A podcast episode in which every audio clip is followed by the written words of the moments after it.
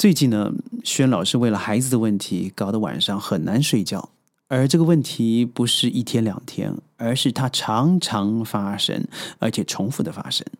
所以我总总搞不懂，就是别的家长怎么看起来那么容易啊？为什么我这么辛苦？直到我发现了这一件事情以后，豁然开朗。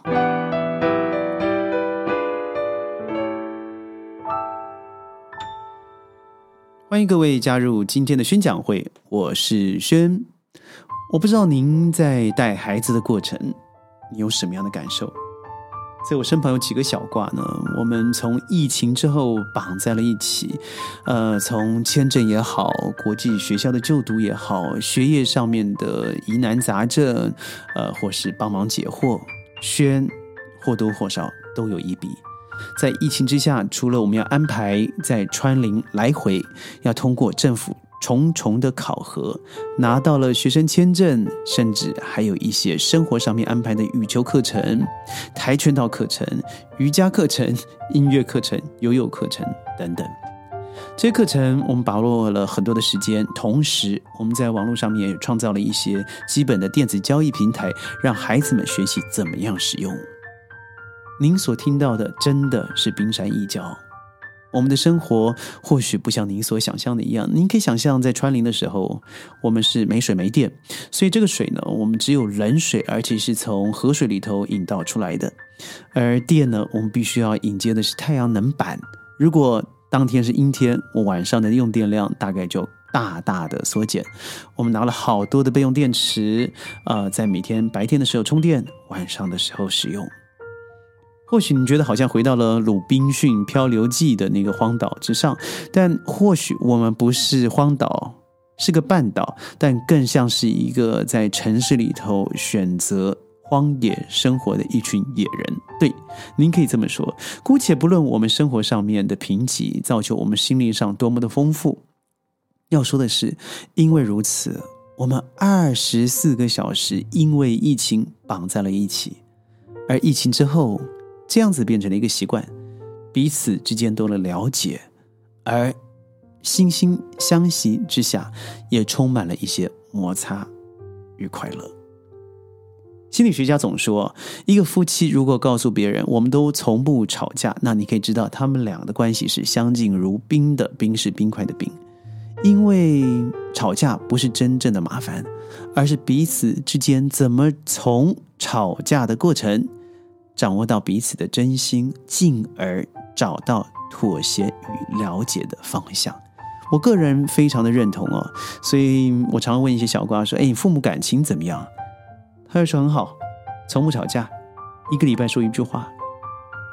我转过头会心一笑，告诉我自己，不说话的原因是因为害怕多两句话就有争执；不吵架的原因是因为连吵的意愿都没有了。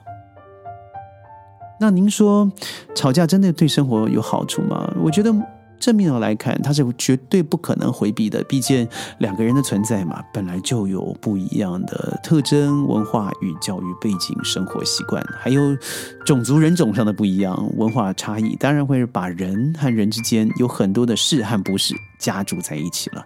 孩子也是这样啊。我一开始想，怎么会连吃饭不能发出声音这样子的桌上礼仪，或者是回到家的时候，你的脚臭，尤其从学校回来了以后，你必须要清理，或者是吃饭的时候，请你不要把五只手指把前面的食物大辣辣油炸的食物啊，用五只手指放在手掌里头抓了起来，手一撕交给别人，或者是你切完的嗯芭乐，切完以后手不要铺的上去，而是沿着边呈给别人。您现在所听到这些，我相信各位认为这不是一个生活上面的 common sense，但您知道没？美国作家所写的 common sense 就是嗯，这个呃普世知识，就是大众知识，每个人都应该知道的共同知识，但却不是一个真正大家共有应该要的 sense。很多时候是因为家庭没有教啊，一个女生要维持基本身上的干净。我觉得是非常基本的，这当然不是女生而已，因为女生比较麻烦，她的头发长嘛，所以你要教她怎么洗头发。洗完头发以后，你必须要拿吹风机吹干，确实吹干，从根吹起。那如果这个东西你到了十二岁都还在学习，那你可以想象他以前的生活在干什么？那一定是呃茶来伸手，饭来张口，对于家里所需要的一切都认为是应该给予的。另外一个孩子，呃，我从不检查个人的私用品，包括他的手机，包括他的电脑内容，甚至浏览的历史记录。偶尔的状况之下，我把这小瓜的手机说：“哎，我要照张相啊，帮你们打球的时候拍一下。我手机没电了，用你的拍吧。”于是打开来了以后，我要传出去，传到我们的群组里头，才发现，哎呀，这小瓜，我们的群组已经过去有上百则的短讯，一则也没有看。而我记得上个月我们才去北方玩的时候，这个群组不就是我们当时创的？所以里面有很多长辈或是同才的朋友在里头，彼此交流照片或是说话，甚至一些生活上的疑难杂症，都可以上面得到一些简单的回复。最重要的是早安、晚安上面的问候，尤其是里面有很多照顾过他的长辈们，他一个都没有看。而和他现在相关的，譬如说班上同学考试的内容。或者是他必须要回答的父母之命，在里头就绝对看完了。于是我问他：“为什么这么多人在里头跟你问候，你都不回答，也懒得点进去看呢？”他的回答非常简单：“因为没有利用的价值。所谓利用价值，非常直接的就说，他对我眼前是没有直接帮助的。”当然我知道这和他的性格和形血啊，就是你们说的血型是有非常重要的直接关系。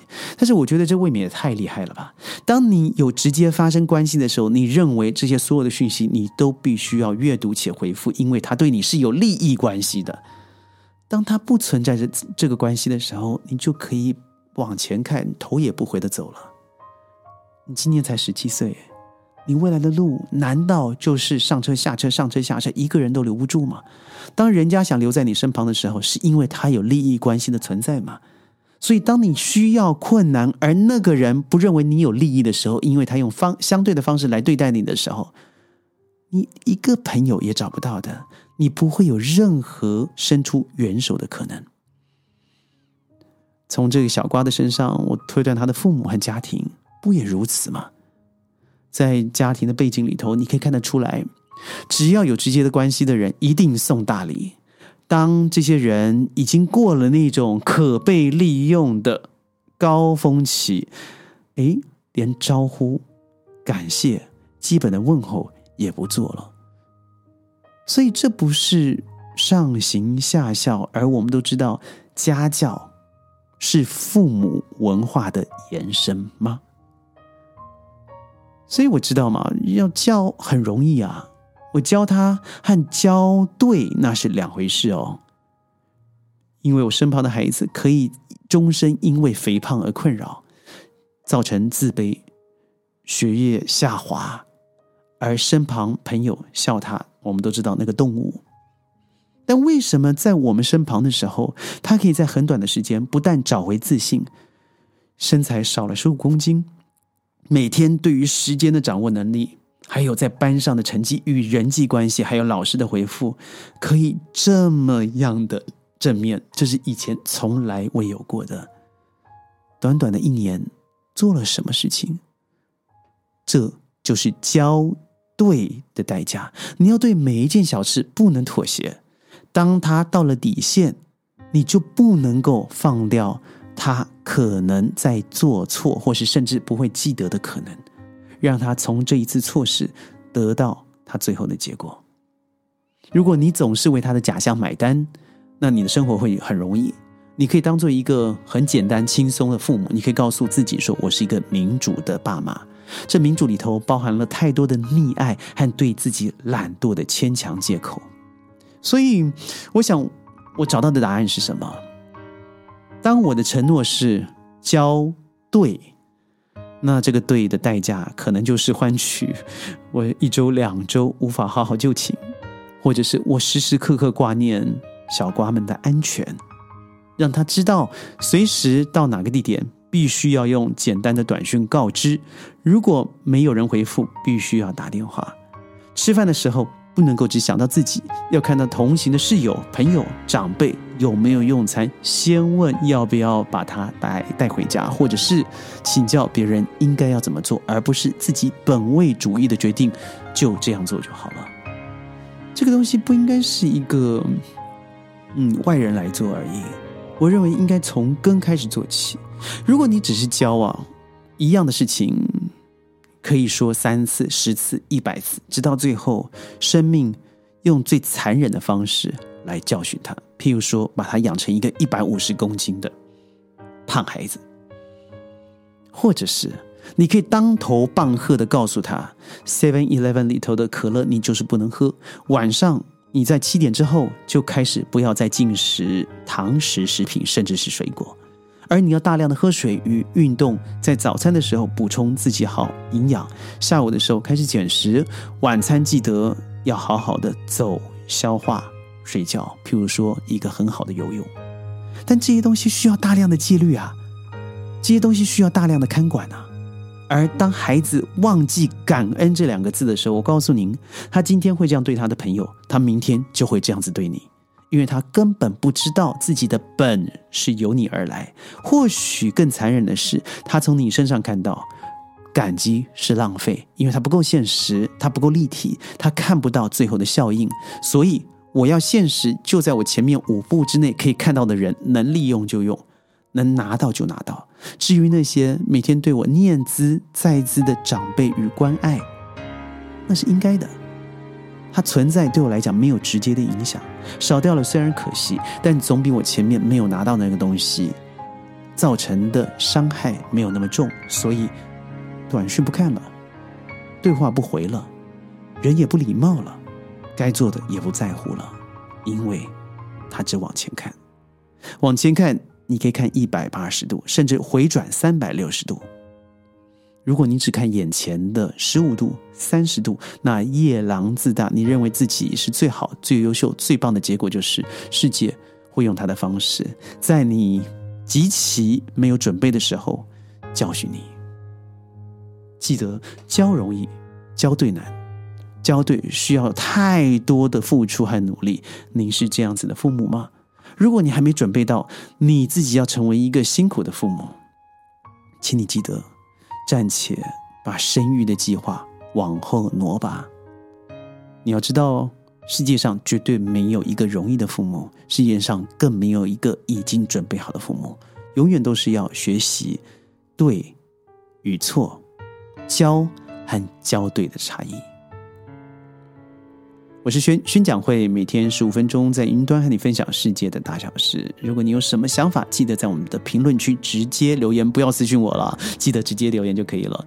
嗯，点赞、转发，欢迎你，一定要强烈推荐。我是轩，我们明天见，拜拜。